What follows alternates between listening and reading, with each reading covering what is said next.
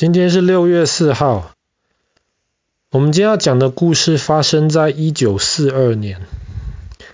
那对于人类历史，其实一九四二年是一个很重要的一年，因为那个时候正好是第二次世界大战。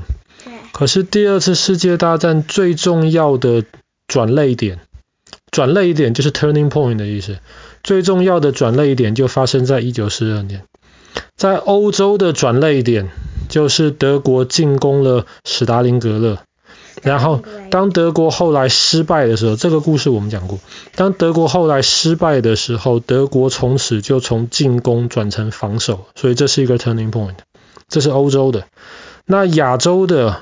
就是我们今天要讲的，发生在一九四二年的六月四号，没错，中途岛，中途岛海战，这个是亚洲的转捩点。这一次的事情就让日本从进攻变成防守。我们先要讲中途岛在哪里？中途岛在太平洋的基本上正中间，它距离美国本土跟距离日本本土差不多。然后这个岛上面是有机场的。其实对于日本而言，一开始日本要打仗的时候，他就知道，除非像之前讲山本五十六的时候也讲过，除非日本要打到美国本土，不然日本是完全没有机会打赢美国。但是日本如果真的打到美国本土，日本也不可能打赢美国。为什么？你想想看，不是日本的士兵如果在美国的西海岸登陆的话，日本的补给要横跨太平洋送过去，不可能的，不可能的事情。所以其实日本一开始就没有想到能够打赢美国。对于日本而言，最好的情况就是跟美国把太平洋分一半，太平洋的一边是美国的，另一边就归日本了。逼美国谈判，让美国能够跟日本和谈，这个是日本一开始的目的。所以日本才发动了珍珠港事变。为什么？在一九四一年的十二月，那个时候美国绝大多数的海军都在欧洲战场，在大西洋那一边，所以日本就希望能够透过毁灭掉美国的太平洋舰队，就希望能够延缓。美国能够跟日本打仗的时间，当然珍珠港事变从某种程度上而言，其实日本是失败的，因为美国最重要的航空母舰那个时候都逃过了一劫，所以日本在珍珠港事变其实一架航空母舰都没有毁掉。那怎么办呢？那美国那个时候大西洋上面的海军也没有办法调回来。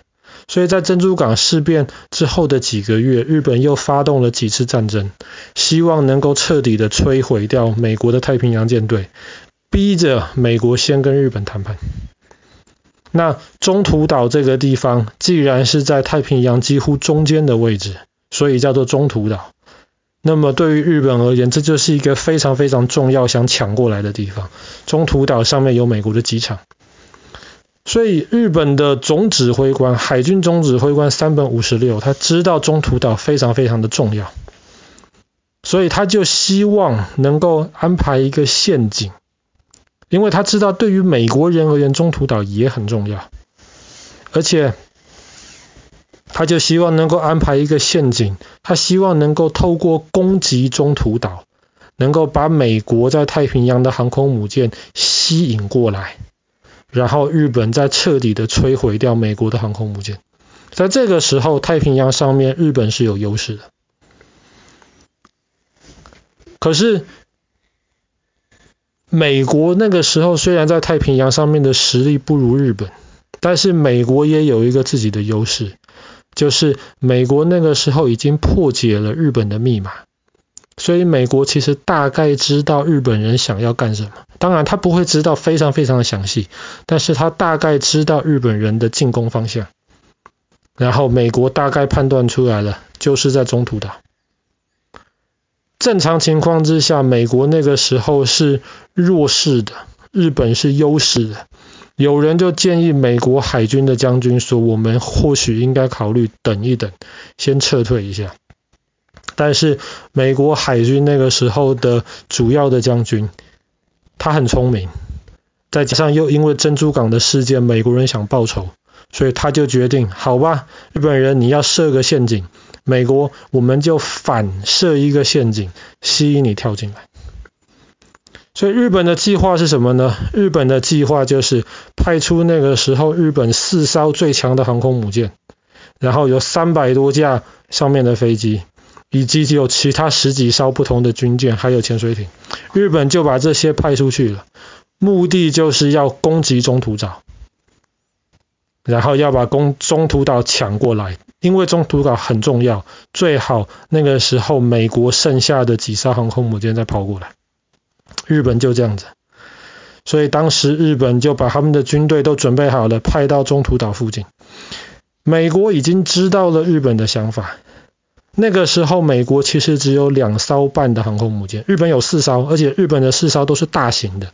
美国两艘大型的，一艘说两艘半的原因是因为那一艘其实在之前打仗的时候损坏掉了，本来要花几个月才能修好。但是美国的海军上将就命令三天之内给我修完，让我可以出海。三天怎么可能修得完？所以那艘船后来修了三天之后，马上就出海，边开边修，就是希望能够赶到那个时间，到了中途岛。所以到了中途岛啊，日本人先到啊，然后日本人这么多的飞机就开始对中途岛上面的机场开始轰，对，开始要轰炸。那么中途岛上面也有一些美国的飞机在防守啊，人家要来炸你的，那么你当然起来要来防守。可是那个时候美国在中途岛上面的飞行员很多是才刚刚从飞行员学校毕业的，很没经验，所以当他们的飞机要打到要飞到日本军舰附近的时候，一个都没打到。然后他们美国自己的飞机被打得乱七八糟，所以一开始日本是打得很开心很顺。这个时候，美国的两艘半航空母舰，我呃，我们就说说三艘好了。美国三艘航空母舰，其中有一艘的飞机就派来支援。这个时候，日本舰队的舰长就看到了来支援的飞机。那个时候，他以为来支援的飞机还是从中途岛机场上面派上来的，派上来的。所以他那时候就想说：哇，中途岛上面还是有很强的防守的能力啊。这个时候，我们应该先解决掉上面的飞机，然后继续来轰炸中途岛才行。日本的飞机跟美国的飞机是不一样的。日本的飞机很特别的地方是，美国那个时候战斗机是战斗机，轰炸机是轰炸机。战斗机它能载的炸弹跟轰炸机能载的炸弹是不一样。但是日本的飞机好用得多，它可以换炸弹。你今天可以带鱼雷就可以打船，你带一般那种炸弹就可以打地面上的那个东西。所以日本那个时候就决定了，哎呀，既然是那个，既然我判断这里的那个飞机是从中途岛上面飞过来的，所以日本的舰长就下令，把本来是要打船装鱼雷的那些飞机都换掉。赶快都换成能够炸中途岛机场的炸弹，所以对船的炸弹改成对陆地的炸弹，马上换。所以那个时候，因为马上换嘛，所以日本航空母舰上面的甲板就很忙啊。那些工人就在赶快换，把炸弹拆下来，拆下来还没办法很好的收回去，就先放在甲板上面，然后赶快把另一个炸弹装上去。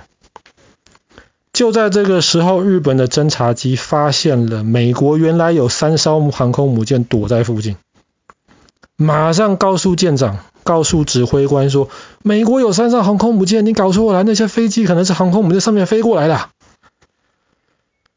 哇！日本的舰长一听的吓一大跳，是航空母舰，不行不行，飞弹赶快再换回来，从打陆上的飞弹赶快换回打船的飞弹。那你这里更大对不对？这个时候没错，日本的航空母舰的甲板上面一团乱，上面堆满了飞机，堆满了炸弹，要换来换去。更糟糕的事情是，这个时候第一批。攻击中途岛，没有第一批攻击中途岛的日本飞机飞回来，他们要降落，而快没油了。这个时候，舰长就赶快说：“赶快清场，清场，清场，先让先让这些飞机回来先降落。”所以在这一段时间之内，日本航空母舰天上基本上没有飞机。五分钟的时间，分钟，美国三艘航空母舰上面的飞机出动了。三艘航空母舰上面飞出来的飞机全部载满打航空母舰的飞弹，呃的鱼雷。五分钟而已哦，只有五分钟，天空是空的，这些飞机飞了过来。日本的航空母舰很紧张啊，为什么？上面没有飞机保护他们呢、飞机都准备要要降落，或是还没有起飞，还没有换好炸弹，所以日本航空母舰就在这边躲，躲美国的轰炸。那时候，美国有一架轰炸机打了两个鱼雷到了日本舰长的航空母舰上面去。那两个鱼雷正常情况是没有办法影响到这个航空母舰上面的。可是不要忘记哦，上面现在载满了换下来的炸弹。是那个炸弹那个东西顶的。没错，没错，两颗炸弹，两颗鱼雷丢下去，让上面航空母舰上面的日本的那些炸弹全部爆了。五分钟之内，日本的四艘航空母舰被炸掉三艘。五分钟，历史上从来没有这么夸张的五分钟。美国本来是一团劣势，快要输的，结果就这五分钟的时间，看起来基本上就是要赢了。后来日本第四艘航空母舰发疯似的，把上面的飞机全部派了出来，把那个美国修到一半还没真的修好的航空母舰炸掉了。可是这一场中途岛的结果，日本四艘航空母舰少了三艘，美国三艘航空母舰只少了一艘，所以日本只剩一艘，美国还剩两艘。从此在太平洋上面，日本只能防守，没有办法继续攻击。所以这个就是我们刚刚说的一个很重要的转捩点。没错，这就是我们今天的故事，发生在一九四二年的今天六月四号，中途岛海战。